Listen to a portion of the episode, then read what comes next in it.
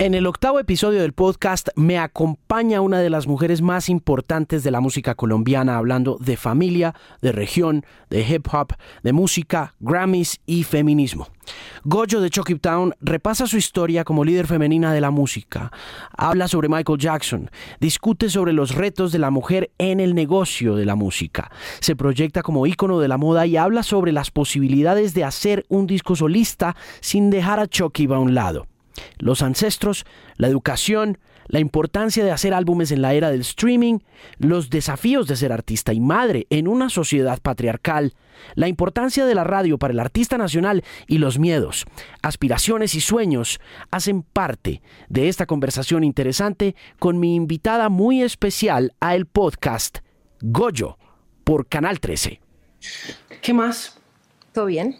¿Cómo va todo? Bien, contenta de verte. Muy contento de verte también. Hacía mucho rato no nos veíamos. Exacto, sí, te veía por ahí en redes y esas cosas, pero y te he escuchado también, pero no, no te veía hace rato. ¿En qué andas? Me encanta. Eh, ando, bueno, en conciertos. Eh, hoy. ¿Están grabando algo o no? Estamos grabando algo. ¿Qué están haciendo? Estamos haciendo una nueva canción, terminándola súper como para lanzarla pronto y haciendo álbum, pensando en el álbum nuevo. Pero están ahorita trabajando más concentrados como en canciones, como está pasando en todo el mundo, como está pasando en el hip hop mundial y ese rollo. Pues la verdad sí somos de álbumes, porque yo amo mucho la música y, es algo que me parece importante porque uno puede como, como tener un concepto, dar algo más allá de, de, una canción, sino que son cortes que hablan de estados de ánimo, de historias, experiencias, entonces como que el álbum me hace falta hmm. y me parece que es importante como culminar una etapa con un álbum. ¿Y, cómo, comienzan los álbumes, Pacho Town? Bueno, este álbum comienza con Palvidarte, que es como la primera canción que, lanzamos, que va a ser parte de, de ese álbum pero empieza realmente con ganas. Cuando uno se interesa y dice, vamos a hacer un álbum que tenga este sentido o este sonido, viene de uno o de otro, porque cuando es grupo son diferentes visiones, entonces como que cada quien da su punto de vista. ¿Y cómo, y cómo funciona la conexión de los tres? Pero la verdad es como, como que es como si cada uno le pidiera permiso al otro. La verdad es como decirle hazlo, lo quiero una canción que tenga este sonido, me quiero ir a tal sitio para, para buscar este sonido, quisiera, quisiera esto. Y tu estado dice, por ejemplo, no, yo quisiera una, un, algo así, de este tipo, de este lado. Y así es como se va creando y yo creo que la misma música le va dando forma a veces al, al álbum. Otras veces nace de una como que quiero que se llame Oro, por ejemplo, cuando hicimos Oro o queremos que se llame Sin Miedo y no teníamos la canción de Sin Miedo ni teníamos nada. Entonces como que son como procesos. Cada álbum tiene su propia vida y nace de una manera diferente. Slow, ¿qué relación hay con Slow? Eh, Slow es mi hermano. Es el hermano. Es mi hermano. ¿Cuántos son en la familia? Somos, bueno, de parte de papá somos varios, pero de parte de mamá los dos. Siempre hemos estado juntos. ¿Y es el menor? El menor, sí. ¿Y desde chiquito andas con él para arriba y para abajo haciendo música o qué? Desde chiquito, o sea, él ha sido como para mí, la verdad, muy importante porque es como que contra, encontrar en la familia esa aceptación o el, alguien que te acolite, por decirlo de alguna manera, lo que te gusta. ¿Cuándo empezaron a conectar eh, hermanamente, eh, musicalmente. musicalmente. Bueno, yo recuerdo mucho de, de, Condoto, cuando estábamos en la casa y, y, mi mamá empezaba una canción y terminaba slow con un tambor o con un balde haciendo el, sonido, acompañando a mi mamá, o yo empezaba haciendo una voz, ella me decía, esa no es la voz, esta es la voz. Y así, y bueno, cuando ya fuimos a Kipdo y ya hablábamos mucho de música y los LPs y yo quiero esto, entonces como que se nos pasaban las horas hablando de música, peleándonos por el álbum de Michael Jackson, Bad, que era como... ¿87, 88 o qué? El, el, amuleto, yo creo que era como más allá. Nosotros lo conocimos un poquitico más allá. Que 90 por ahí. Por ahí, sí. Ve, háblame de Condoto, que muchos no sabemos dónde queda, cuánta gente hay. Ajá. Bueno, Condoto es, es un sitio que, que, queda en el Chocó, queda a dos horas y media de, de Quibdó. Eh, queda a la orilla de un río, el río Condoto, que realmente es el río San Juan, que pasa por el Atrato y la desembocadura por el Pacífico y también el Atlántico y todos esos, esos recovecos que tiene el Chocó. Condoto es un sitio muy especial para mí, bohemio total, de noches de guitarra, de luna, así como si no existieran los, los celulares ni las redes sociales cuando uno va en diciembre y eh, me parece que es muy mágico. ¿A qué se dedica la familia o a qué se dedica la familia en Condoto?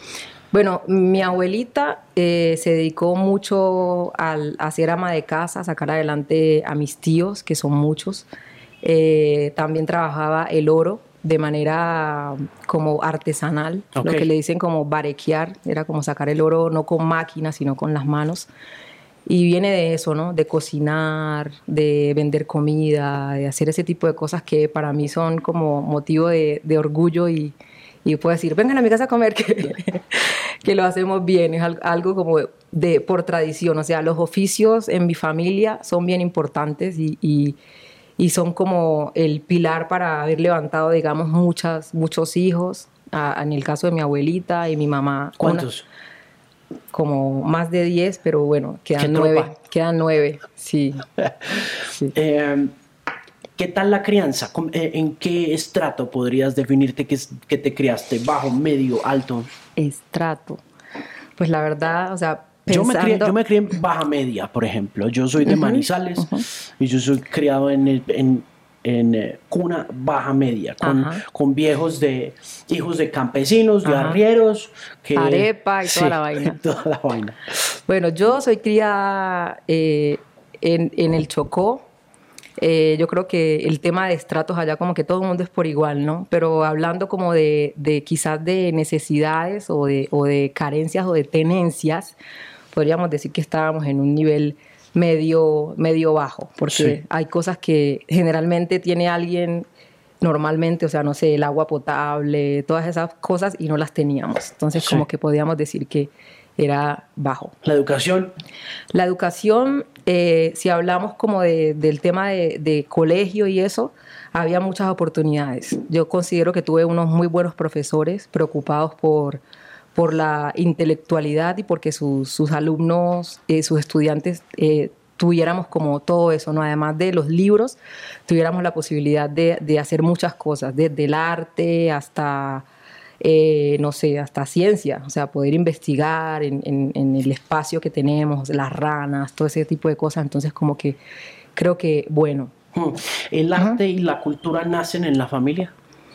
yo creo que se propagan en la familia el arte y la cultura nacen en mi territorio y, se cultivan porque hay mucha, mucha gente que está eh, luchando por eso y, no solo luchándose, gozándosela, porque San Pacho, o sea, ver una chirimía en la calle es como ver ahora hacer como la relación de ver una banda de entierro en, New Orleans. Entonces para mí eso es cultura y nace del territorio, de los pensadores, de los músicos tan berracos que ha tenido Colombia obviamente y pues el Chocó de donde vengo que es como la, la, propia experiencia. ¿no? ¿Cuáles son los pensadores que más te inspiran de todas esas épocas de sus inicios?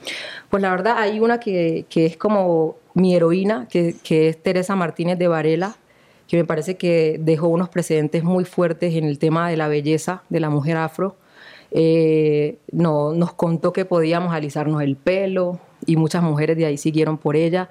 Nos contó que podíamos escribir libros que podíamos hacer poemas. Ella es incluso la que escribió el himno de mi escuela, eh, María Montessori en Condoto, y lo descubrí ahora ya, ya grande. Entonces ella es una de mis principales pilares. Obviamente el maestro Paneso del grupo Saboreo yo creo que toda Colombia escuchó la Vamos a y la sigue escuchando y siente lo mismo. Y esa vaina se volvió también un sample de hip hop enorme, ¿no? Total, total. Yo creo que es como marcar precedente y, y, apoyar un poco ese, esa ola de la música del Pacífico eh, mezclada y vista, vista desde un punto de vista más mundial. Ya, aunque no, no dio, yo creo que como para llegar a, todo el mundo. Eh, ¿Por qué no? Pues yo creo que porque le faltó como, como industria y maquinaria por debajo, pero es una canción que ha sido probada en Colombia y en muchos lados y podría ser fácilmente, no sé si en esta época, porque ahora la gente quiere escuchar otras cosas y las generaciones nuevas y todo eso, pero sí, para mí en, su momento pudo haberlo tenido todo. También, obviamente, la visión de los artistas, ¿no? ¿Te preocupa eso? Que estén que estemos cada vez de alguna forma más globalizados y que nos alejemos y nos distanciemos cada vez más de la raíz? Pues la verdad no me preocupa, me parece que es como una decisión personal. Yo creo que es poner a conversar a la raíz con el mundo. Entonces, si lo hemos hecho con música clásica, que no es de acá, ¿por qué no hacerlo con nuestra propia música en el mundo? Que el Pacífico tiene esta característica puntual de la que estamos hablando en estos momentos con una canción como La Mama Tumba, que alcanza sus niveles de internacionalidad o de internacionalismo, pero se mantiene en un circuito alternativo. ¿No te da esa impresión? Como que en, el caso de Chucky Town, desde los pocos que ha alcanzado estatus de mainstream, de corriente comercial, pero lo demás sigue siendo un poco resguardado de esa corriente. Pues yo pienso que también es un tema de, trabajo y de, visión. es un tema de trabajo y de visión. Por acá me están haciendo señas, o sea, pasa en la vida real, tengo el diente pintado. Los quiero mucho. Eh, gracias. Bueno, yo creo que el tema es como de, de, visión, de lo que uno se proponga. O sea, la música no es solamente ir y cantar, ¿ya? La música es ir, cantar, componer canciones, a los que nos gusta componer canciones. Y detrás de eso hay mucho más, mucho más trabajo, mucho más. O sea, levantarse todos los días y yo quiero esto y sueño con esto. Y, y a veces uno no tiene la visión o a veces espera que todo lo haga la disquera o que todo lo haga el equipo de trabajo y ya. Y yo creo que eso es importante, pero deben hacer una idea. Todos no somos fenómenos globales. Entonces, y cuando uno es fenómeno global también trabaja, no quiere decir que no trabaja, pero, pero lo importante aquí es tener la visión y trabajar, ser consecuente con lo que uno quiere, trabajar día a día por eso que uno quiere. Entonces, si me lo soñé, trabajo para eso, no espero que me llegue. Entonces, hay, hay varias cosas. El rigor y la disciplina eh, resultan en esa consolidación global de la marca Chucky Town y de ustedes como imagen y como música. Pero ¿qué pasa ahí en ese momento cuando alcanzan esa notoriedad internacional? ¿Qué sientes? ¿Te da miedo? ¿Sientes independiente de que uno alcance ciertas cosas? No sé qué tan eh, positiva puede llegar a ser la reacción de lo logré, I did it, ¿no? La verdad yo no, no, puedo decir I did it. Yo creo que me hace falta mucho y estamos en un, en un proceso de, de empezar todos los días a, pesar que uno tiene un sueño y uno alcanza y chulea metas, hay muchas cosas por hacer. Y sí da miedo.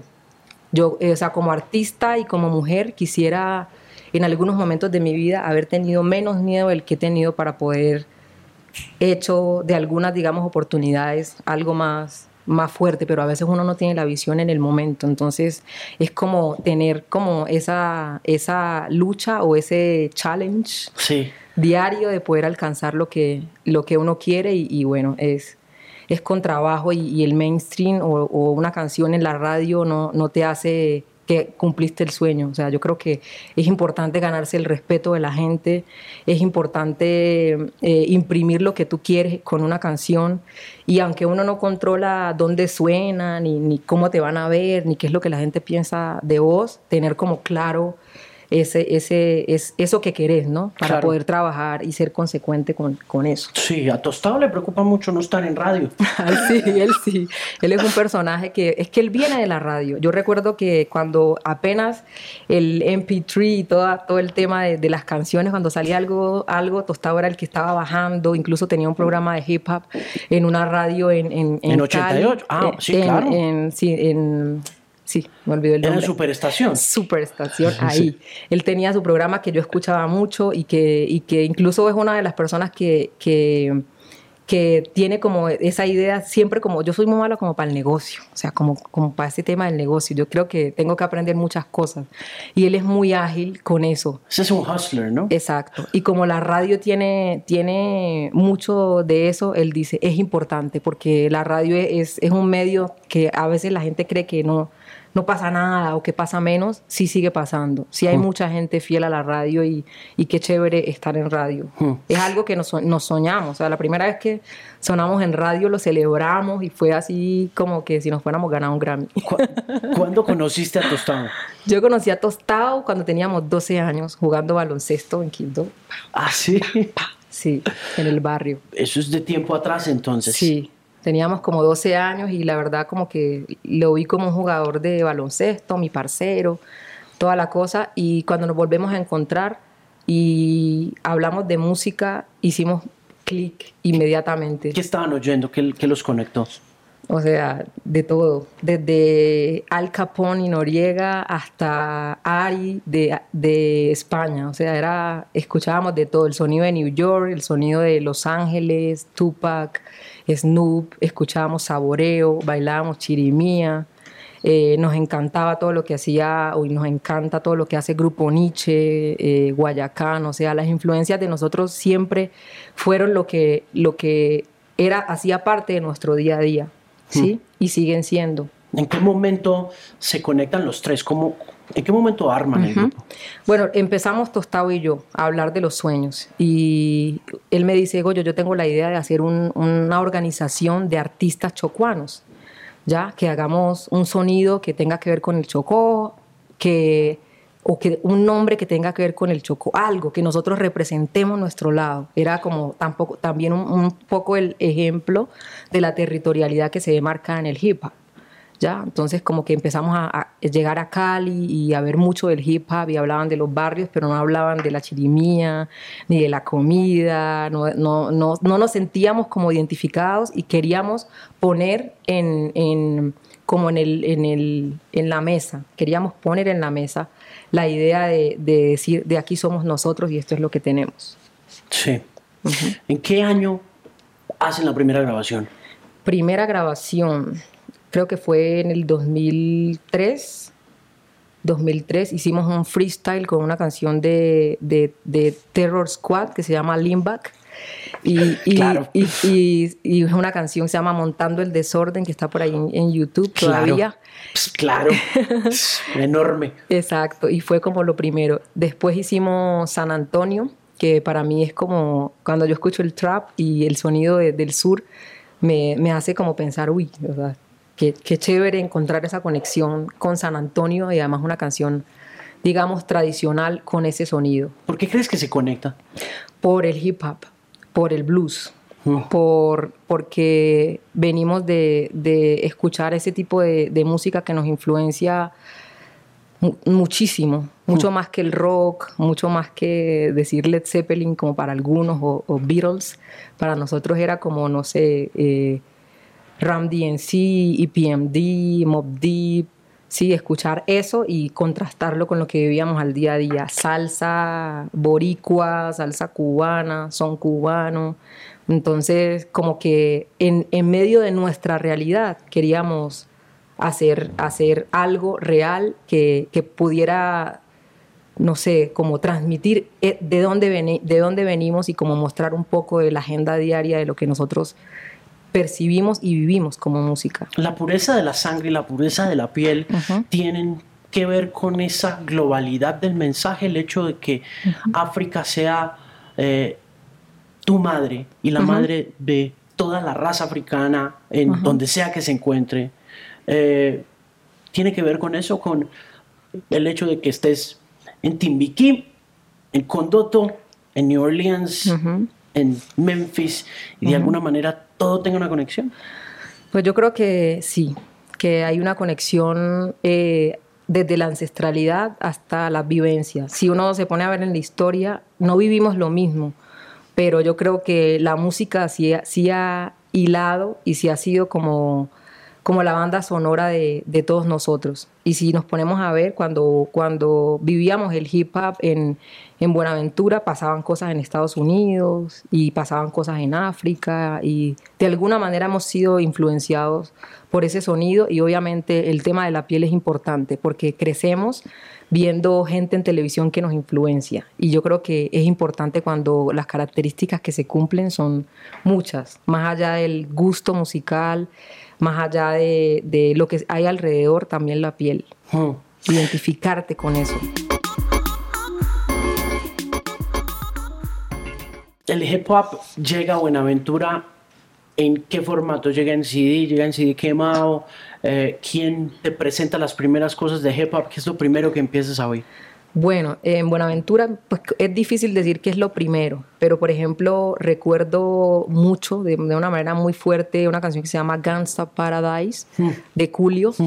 Recuerdo el a- un álbum que salió eh, en esa época de Grammys, que, que nos mostraba como las canciones que hicieron historia en ese año y para mí la preferida era Gangsta Paradise. Había desde rock hasta R&B y soul, pero para mí era como lo que me llamaba la atención. Salí a la calle con mis amigas en Buenaventura y los pasos de moda eran de la canción de Gangsta Paradise. Hmm. Si me, hago, si me hago entender, entonces como que vivía, estaba viviendo, estaba escuchando, estaba viendo porque llegaban VHS de Estados Unidos, ah, el tema de, la transculturación, el tema del de, el fenómeno de- del polizonte que se lleva a Estados Unidos y vuelve con música, con tenis, con el estilo, pues ya encontramos, ya encontré como una manera de, de- de encontrar un modelo a seguir. Sí. Sí, y, y obviamente no se ve reducido en la piel, sino que la piel lo marca mucho porque el cabello, la manera como luces y todo eso. Hubo un momento en la historia de Colombia, me acuerdo yo, en que el polizonte estuvo muy de moda en noticias, Ajá. ¿no? Como que se habló mucho de él y fue como de las primeras cosas que uno alcanza. Se hablaban del Pacífico. Sí, que se hablaban Recuerdo. del Pacífico. ¿Dónde está eso ahora? ¿El polizonte sigue existiendo en ese panorama, en ese escenario chocuano o no? Pues el polizonte yo creo que sigue existiendo de alguna manera. Eh, yo creo que el polizonte lo lleva a la mitad de los latinos, porque es como el sueño americano, ¿no? En Buenaventura la vía era el puerto, entonces se iban por el mar y yo creo que de ahí viene la palabra polizonte. Pero de alguna manera muchos quieren irse de aquí, pero no lo han logrado, como dice de donde vengo yo. Eso es cierto también. Exacto. Ve, em, eh, Slow que arrancó oyendo, Eh, paralelo a vos haciendo, oyendo las mismas cosas que oías vos o, o cómo era? No, Slow era como mucho más de, de, de ¿cómo se llamaba ese dúo? Se ponían los pantalones al revés. Chris Cross. Chris Cross. Al hombre iba más por el pop hip hop. Sí, a él le gustaba mucho Chris Cross. Eh, en Buenaventura había un grupo que se llamaba Los Generales R y R. Y recuerdo que había una canción que se llamaba Brústico, que era un rap así súper rápido. Y Slow bailaba, Brústico, se escribía Tupac por todos lados. Mamá decía, ¿qué es dos pack? Y todo el mundo era como que nadie sabe. ¿Qué es dos pack? ¿Qué to- por todos lados está dos pack? ¿Qué es eso? Que no sé qué. Y slow, era slow todo el tiempo Tupac. Y yo creo que es como de los artistas preferidos de, de slow eh, a nivel como del rap, porque pues le gusta mucho también el, el- el pop rock de, de, no sé, no, que hacía No Doubt, por ejemplo, le gustaba mucho. O sea, estaba metido, Por ahí. estaba metido en el pop. Sí, siempre le gustó. Yo me acuerdo hace 11 años que estuvimos ahí hablando en la W una vez y estaban presentando una canción nueva Sí. que el Slow me mostró a Ryan Leslie ahí en la puerta de Caracol, Ama, ¿te ama a? Ryan Leslie, sí, sí, sí. En esa época estaba, hoy por ejemplo, escucha a alguien así, creo que se llama Maceo, ¿Maceo de qué? De, de London, sí, sí. Alguien que tiene como ese sonido así como, y que es bien creativo, Maceo, Ya sé, eso. es de esa tropa de Soblection y todo ese combo de... Que me gusta también mucho. Sí, todo laid back, todo relajadito. Y el Slow se ha perfilado como productor bien notorio en este panorama, en un momento también en el que como que o haces los mismos beats o no apareces en ninguna parte, pero él sigue teniendo su propio estilo muy conducido por ese por esa visión como tan abierta, ¿no? Total, total. Slow es un creativo 100%. eh, para mí es un genio. La verdad que está ahí siempre en el laboratorio haciendo mezclas y, y sacando beats diarios y se emociona con uno tras otro, siente la misma emoción y, y los mismos retos. Creo que, que la gente debe escuchar mucho, mucho, mucho, mucho lo que, lo que hace Slow porque me parece que va a haber un momento donde va a haber mucho de Slow. Admira mucho, digamos, a Timbaland también. Él quiere como dejar un sonido, él quiere, quiere hacerse retos, quiere hacer cosas que otros hacen a su manera también. Pero el sonido de Slow y de Chucky en- el comienzo estuvo como muy influenciado como por la marimba el hit, hit que fue Somos Pacífico, tenía esa notoria diferencia de todas las otras cosas que estábamos oyendo en hip hop. Él hizo parte esencial de esa construcción sonora, es decir, desde un principio ha sido un poco como el que dice, Chucky Town suena a esto o cómo funciona. Pues la verdad, Chucky es, es todavía para nosotros un, un reto porque el sonido, porque somos tres artistas y yo creo que cada canción tiene su propia vida y eso es arriesgado, pero eso somos. Entonces, como Somos Pacífico, por ejemplo, es una canción que compuse un día por ahí caminando y que llegué yo con la melodía y con mi flow. Y Slow, recuerdo, Tostado hizo un sampler de una canción que tenía un beat parecido y dijo, por aquí más o menos dice Goyo, porque yo le había dicho a, Tostado. Y cuando viene de vuelta viene con marimbas, con cununos y obviamente pues con el beat marcado de, del rap. Yo creo que es una idea, la idea del Pacífico para nosotros es una idea que tenemos los tres y que no es forzada, que es algo que no quisiéramos estar eh, como repitiendo porque a veces como, como que sufrimos, yo creo que algo que sufren algunos artistas y es que no queremos a veces repetir la misma historia. No queremos hacer dos de donde vengo yo, no queremos hacer dos Somos Pacíficos, sino que queremos darle rienda suelta a la imaginación y poder representarnos según nuestras épocas, hmm. nuestro tiempo. O sea, vivir y, tener eso como esencia que nunca se va. Nunca dejamos de, de cantar Somos Pacíficos en un show de Chucky Town pero bueno, y incluso hemos hecho algunas que se parecen a Somos Pacífico y que tienen ese sonido, pero no es lo que a veces más uno quiere hacer. Sonoramente ahorita, ¿dónde estás tú? ¿Dónde está tu gusto personal como mujer del hip hop en Colombia que estás oyendo y que dices, me gusta esto y quiero jalar para allá con slow y con tostado? O... Bueno, mi gusto, eh, de, acuerdo como al hip hop, siempre ha estado en el tema de, la lírica o de la buena composición, que haya una canción que, o sea, algo que se pueda cantar. Yo sí creo en, los coros, en, hacer las canciones que, tengan ese sonido bonito, que no, no sea hip hop para hip hoppers, sino que sea hip hop para todo el mundo. Eh, me gusta el soul, amo el soul, eh, amo la música orgánica también, pero me atrevo muchísimo al beat, es algo que no, me disgusta. Eh, musicalmente, en este momento tenemos la idea de, de, irnos al Chocó, que queremos hacer muchas cosas con Chirimía y estamos trabajando eso para el próximo álbum, álbum que viene.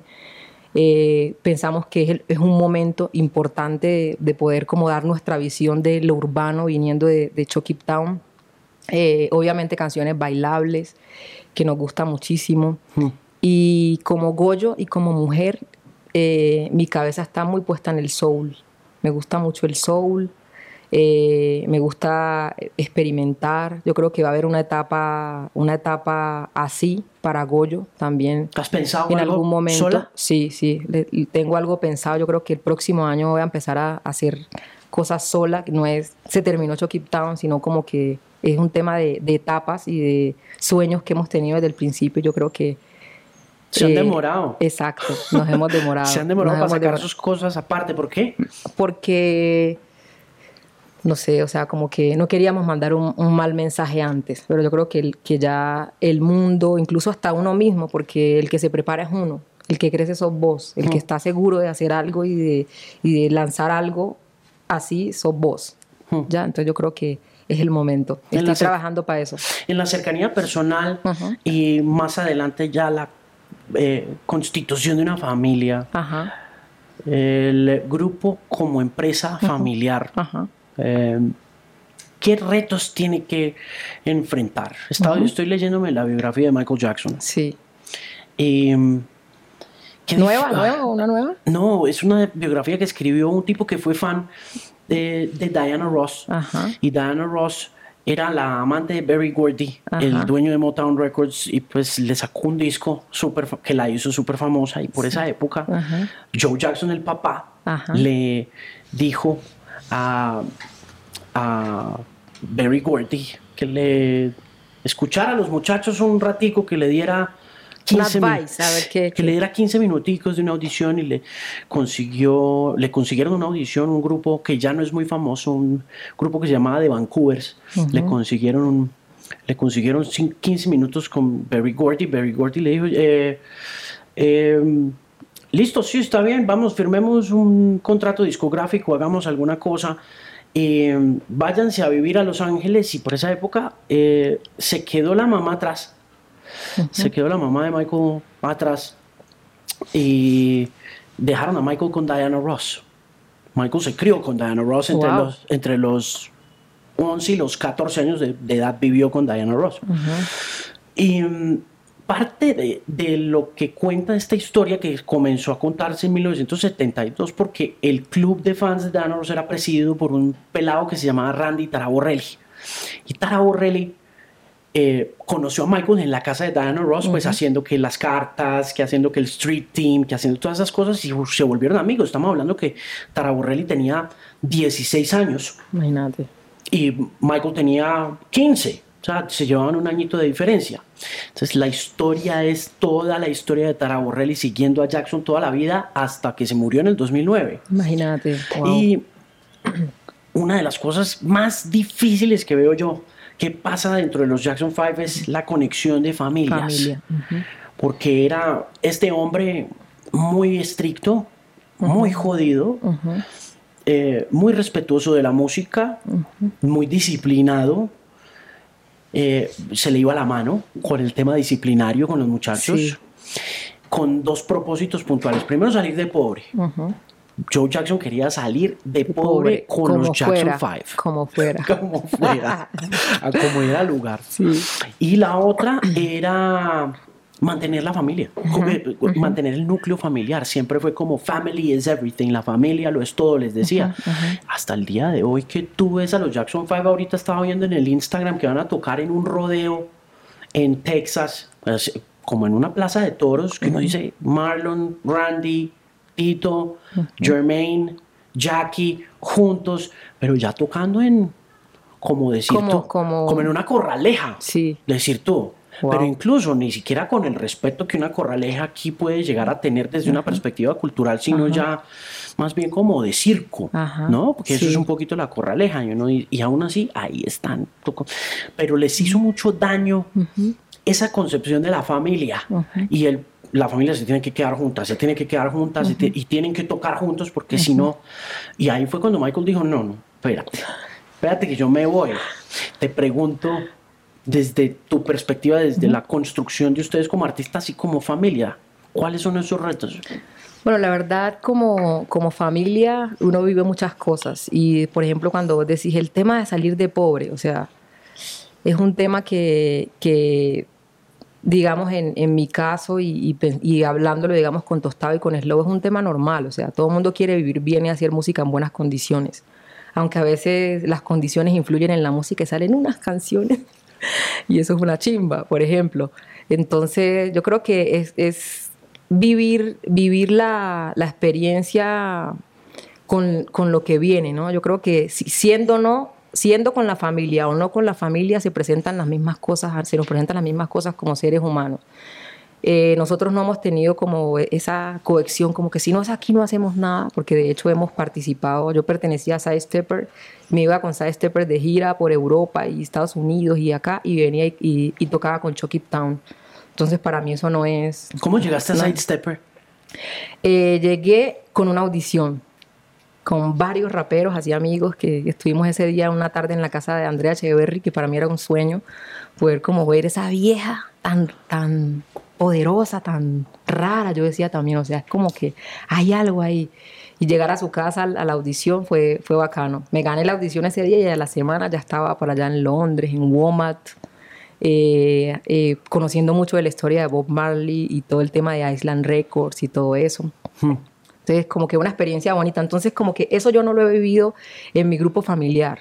Nos ha pasado de todo, o sea, que nos ha pasado que, se nos cae esto o que no logramos esto que queríamos o, o, bueno, se nos dificultó lo otro. También nos ha pasado que no ganábamos esto, que tenemos este viaje, que tenemos muchos shows, que logramos como, eh, cumplir muchos sueños. Entonces, como que es un tema de, de el día a día. ¿Sí?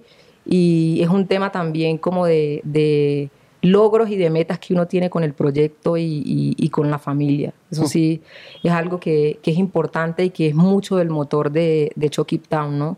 Del poder ver a Slow cumpliendo su sueño, de poder ver a Tostado cumpliendo su sueño y de ellos poder ver a Goyo cumpliendo su sueño. Entonces, tenemos sueños colectivos y sueños independientes y bueno, también da duro, ¿no? Salir de, estar yo acompañada con estos dos manes, o sea, Tostado, que es un visionario así súper genio en muchas cosas, Slow, en la música, un duro.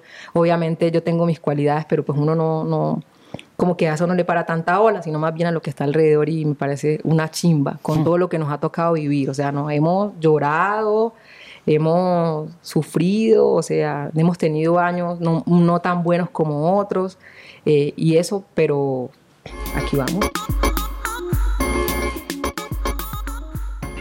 ¿Cuáles son tus sueños ahora? Mis sueños eh, van cambiando. Eh, mi sueño es seguir cantando. Mi sueño es, es eh, dar mi punto de vista y de alguna manera seguir motivando a, mujeres, a niñas, a, otros artistas también, porque además del propósito de vender muchos discos y de hacer una gira por Estados Unidos, que es como uno de mis sueños que yo creo que se va a cumplir pronto, eh, trabajando en la dirección que vamos, por ejemplo, hay muchos más. Y, el, el, sueño también es ver de equidad en la música y en la industria con el tema de género. Entonces, el capítulo de, de Goyo, de Gloria, que estoy definiendo como por qué lado me voy y, me abro a, vos porque la verdad te admiro mucho y siempre he respetado tu trabajo y, entiendo cada vez que preguntas algo el sentido, hay mucho de fondo. Y de corazón, eh, a, a, los fans, a toda la gente que está viendo, les digo, o sea, es algo que, que cambia y que, y, que, y que se transforma, pero el propósito va más allá solamente de vender discos y de hacer conciertos. Entonces, como que es poner a la gente a soñar y, a decir si se puede. Hmm. ¿Cuál es el lugar donde quieres tú que llegue la mujer colombiana en la música? ¿O cuál crees tú o qué le dirías tú a una mujer que te está viendo ahora que debe ser su propósito en el mundo en términos de consolidar el esfuerzo colectivo? ¿Qué tiene que hacer una mujer hoy en día en Colombia para hacerse valer y equivaler y equivaler al, al hombre como, como estamos hoy en día? Bueno, yo creo que es un tema de, seres humanos inicial, ¿no? O sea, de uno saber el propósito como, como ser humano que uno tiene, ¿no? El amar, respetar al otro, todas esas cosas.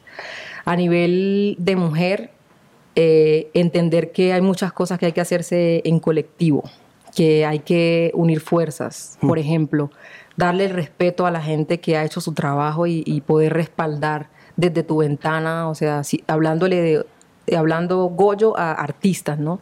Desde tu ventana poder visibilizar talentos, admirar no solamente lo que se ve por fuera, el físico o, el fashion, el arte, que hace parte totalmente de, toda esta industria, sino también que vaya respaldado por un buen producto, hmm. ¿sí? Que uno como mujer se prepare, ¿sí? Líricamente, que pueda entender que uno está dando un mensaje, que cada canción es una oportunidad bien importante, ¿sí? para obviamente entrar a un mercado, hacer dinero, vivir bien, todo el mundo quiere vivir bien, ¿sí? Pero más allá de eso hay que dejar un legado y el legado se deja con todas las de la ley, con buen producto, eh, con, con, la exposición como uno quisiera, como, como te vieran y, y no como, como, como, como la industria a veces quiere verte, también me parece que es importante. Yo amo mucho a Nina Simone.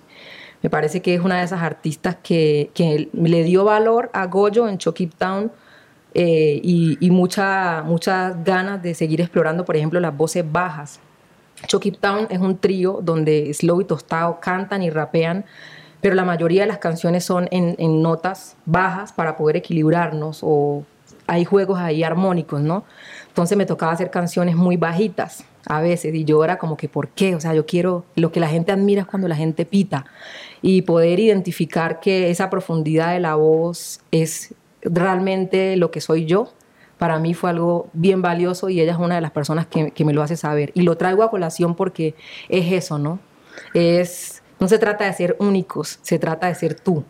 Sí. Ya, porque pues la historia única no, no, se puede contar, pero, pero se trata de ser tú dentro de todo ese ramillete. Entonces, como poder jugar a eso, ¿no? Cuando, cuando te llega la llamada de la música de niña, ¿cómo, mirando para atrás, ¿cómo sabes que eso es lo porque a uno le dicen, por ejemplo, a mí me decían de niño, no, mira, vos tenés un problema aquí en la lengua y vos nunca vas a poder ser locutor. Eh, yo, pues obviamente hay cosas que lo frenan y hay gente que lo frena a uno en el camino. Total, total. Gente que le dice, no, tú no vas a llegar, ¿no? No vas a alcanzarlo. Eh, ¿Cómo hace uno para para cerrar? para tapar esa, esa vocecita, porque esa vocecita es bien poderosa, pero también como dicen, no sé, la Biblia dice que la fe es como un grano de mostaza y en realidad quienes hemos sentido el poder de la fe lo hemos sentido eh, de esa manera, como pequeñita, subconsciente, por allá atrás, en la parte de atrás de la cabeza, y de repente, no sé, estás dirigiendo dos emisoras o estás recibiendo cuántos Grammys, no sé. sí, pues yo creo que, que, esa vocecita nunca la vamos a dejar de escuchar, incluso hasta cuando no te la dicen. Es algo que, que a veces viene de las propias inseguridades o de los miedos. Nos pasa a todos. O sea, no se preocupen que no les pasa solo a ustedes, nos pasa a todos. No, y sobre todo, lo pregunto ahora es porque vivimos en una época en que los niños, la gente joven, eh, tiene tantas influencias de afuera que son como tan bidimensionales, son tan poco profundas, pero al mismo tiempo nos están causando tanto daño, sobre todo para la juventud, porque creen que así se está viviendo la vida y de repente se sienten o muy feos, o muy barrosos, o muy gordos, o muy altos, o muy bajitos.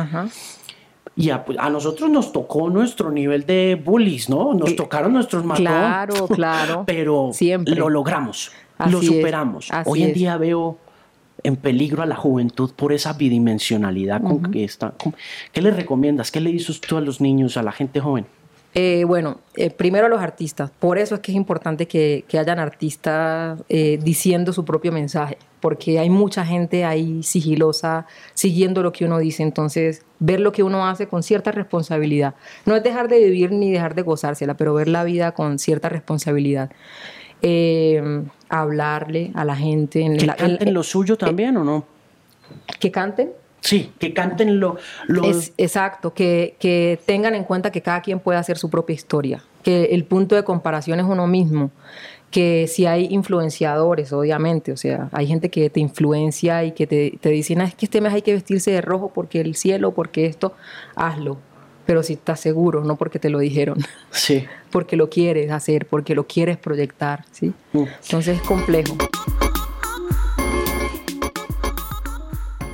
Con, eh, con la llegada de Saba, ¿cómo cambió la vida? ¿Cómo cambió la percepción como artista y como ser humano? Con la llegada de Saba, eh, empiezo a entender cuando hablaban de inequidad de género porque no solamente tengo que dedicar tiempo a hacerme la trenza y el peinado, sino que hay un tiempo que te demanda el ser mamá y otro tiempo que, que, también desde afuera se ve como mucho la juzga, ¿no? Uno como mujer, ir de, irse de la casa a trabajar y dejar a la hija ¿sí? ¿En serio? Es como, es como complejo porque, porque a, la vez uno siente como cierta culpa. Yo recuerdo una vez estaba hablando con la manager de Natalia Lafourcade, estábamos haciendo un comercial en Los Ángeles con ella y yo le estaba contando, o sea, me siento mal porque estoy acá trabajando y me dijo, no te sientas mal, tu hija se va a sentir orgullosa porque tú estás tratando de alcanzar algo que quieres, ¿sí? Por eso estás aquí, ¿ya? Ella quizás no se va a acordar de esto, o si quieres háblale, y eso me abrió, me abrió una discusión así tan importante que empecé como a leer y a revisar otras madres, otras artistas, y encontré en, en el tiempo y en cómo nos ve incluso a veces la sociedad, las mujeres artistas o la familia, que es lo más cercano, a veces no entienden. Pero ¿por qué te vas a tomar fotos y no te vas a un parque? Pero ¿por qué te vas a...? Sí, entonces es complejo. Sí. ¿Te consideras un fashion icon? Yo sí. Me gusta parece lo máximo, o sea, como que siempre me gustaron también las, los empaques de los LPs, entonces, sí. y, de los CDs. Eso era algo que, que, yo también veía mucho, entonces. Sí, la imagen. Exacto. Entonces, me parece que eso va con todo. incluso Teresa Martínez de Varela, eh, la poetisa que era mamá de Jairo Varela, ella en, sus libros de poesía habla mucho de eso. Y, me parece también otro reto, porque a veces cuando, cuando uno es, digamos, latino o cuando uno es de un sitio, la gente espera que tú seas como de, ese sitio. ¿sí? Que pertenezcas a todo, al moldecito. A todo, exacto. Mm. Que te vistas así y todo, con el turbante todo el tiempo. Y eso para mí es como, o sea, me da mucha risa porque es como que eso es lo que yo quiero mostrar. Estoy tratando de eso, tratando de, de, hacer mi propia cosa, de, de, mostrar lo que yo soy con mis influencias. Y me hago entender como que de alguna manera comunicando algo que quizás no alcanza a comunicar las letras. Claro, ¿estás haciendo ropa? Sí, me gusta mucho. Esta por lo menos la hicimos con Seven Seven. Ok. Esta, esta de acá. Eh, no se podía decir. Sí, claro, claro que se puede. No, no lo podía decir. No, no sé si se podía ¿por decir. contrato o qué? Sí, no, pues no, no sé ustedes. Ah, en todos lados uno le dicen, no se puede decir. Así, no. Qué pena, me sentí muy, muy en confianza. qué pena, qué pena. Qué. Mire, eh, hablando de eso, entonces, línea de ropa ya armadita, ¿cuánto lleva en eso? Pues la verdad, eh, casi siempre, porque era difícil encontrar ropa a veces en los almacenes o encontrar o alcanzar a tener algo de un diseñador que uno le gustaba, entonces mandaba mucho a hacer. Entonces como que es algo natural dentro de, dentro de mi vida personal porque lo hago desde antes de ser, de, haber, digamos, lanzado un álbum, lo, lo hacía, entonces como que es natural. ¿Y diseñabas? O, pues decías, mira, quiero esto así, quiero esto así, o quiero un modelo así. Pues la verdad, siempre como que tengo la, en mi cabeza y al dibujo, digamos que no, no llego como tal, pero sí como que sé muy bien lo que quiero, no, no obviamente no sé como de muchas telas, cada vez más uno aprende, pero no sé tanto esa parte, pero sí lo que quiero, los colores, trabajo digamos con gente muy talentosa y que tiene esa parte muy clara. Bueno, y el hip hop a, nivel internacional tiene en músicos a empresarios muy grandes, tiene a Diddy, tiene a Jay-Z, tiene a Pharrell, ¿no? Chicas, está Kim O'Reilly, la esposa de Russell Simmons. Imagínate. Está, no sé si hasta Beyoncé tenga por ahí sus líneas de ropa. Ella tuvo una, creo, no sé si todavía la sigue manejando, pero por ejemplo, sin hacer tantos diseños, o sea, nos ha pasado, por ejemplo, en Chucky, que hemos vendido o sea, muchas camisetas porque, porque a la gente le gusta no solamente o la banda, sino también el tipo de camisetas que se hace. Entonces, como que es un plus, es como para pasar el tiempo mm. y, y, para pasar el tiempo, pero tomárselo en serio. Arrancamos hablando de Michael Jackson y de Slow y de Bad, y fue el momento crucial en el que empezaron a pasar todas las cosas malas para Michael Jackson. Curiosamente, era ah. tan profético lo de Michael que hasta puso el nombre de un disco donde todo empezó a salir mal. Es, es, es una vaina muy... Qué fuerte. ¿Cómo ves eso? después de haber sido un icono tan grande, eh, toda esa humanidad que ahorita estamos presenciando, ¿tú cómo la ves y cómo te sientes? Pues la verdad me, me da muy difícil juzgar.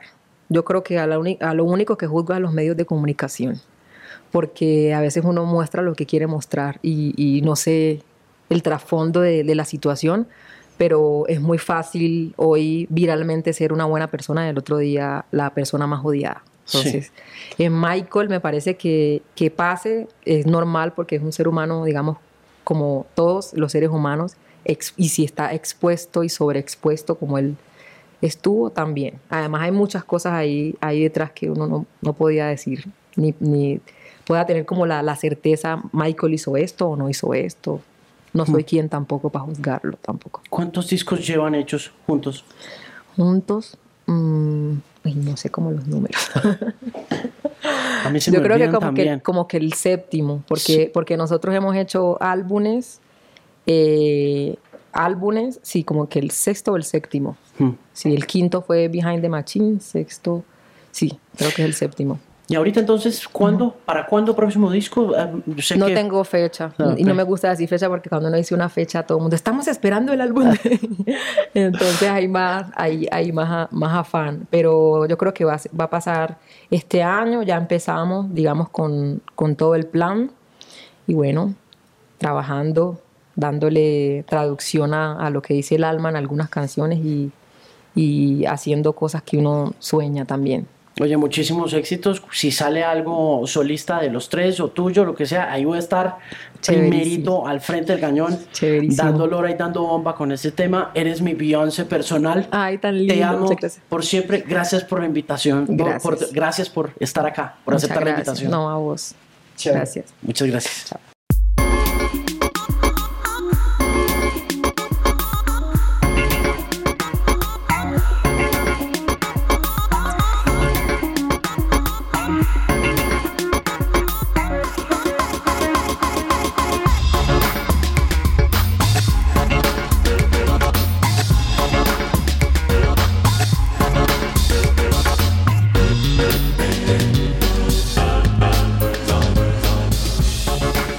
Este programa fue financiado a través de los recursos del Fondo para el Desarrollo de la Televisión y los Contenidos de la Autoridad Nacional de Televisión.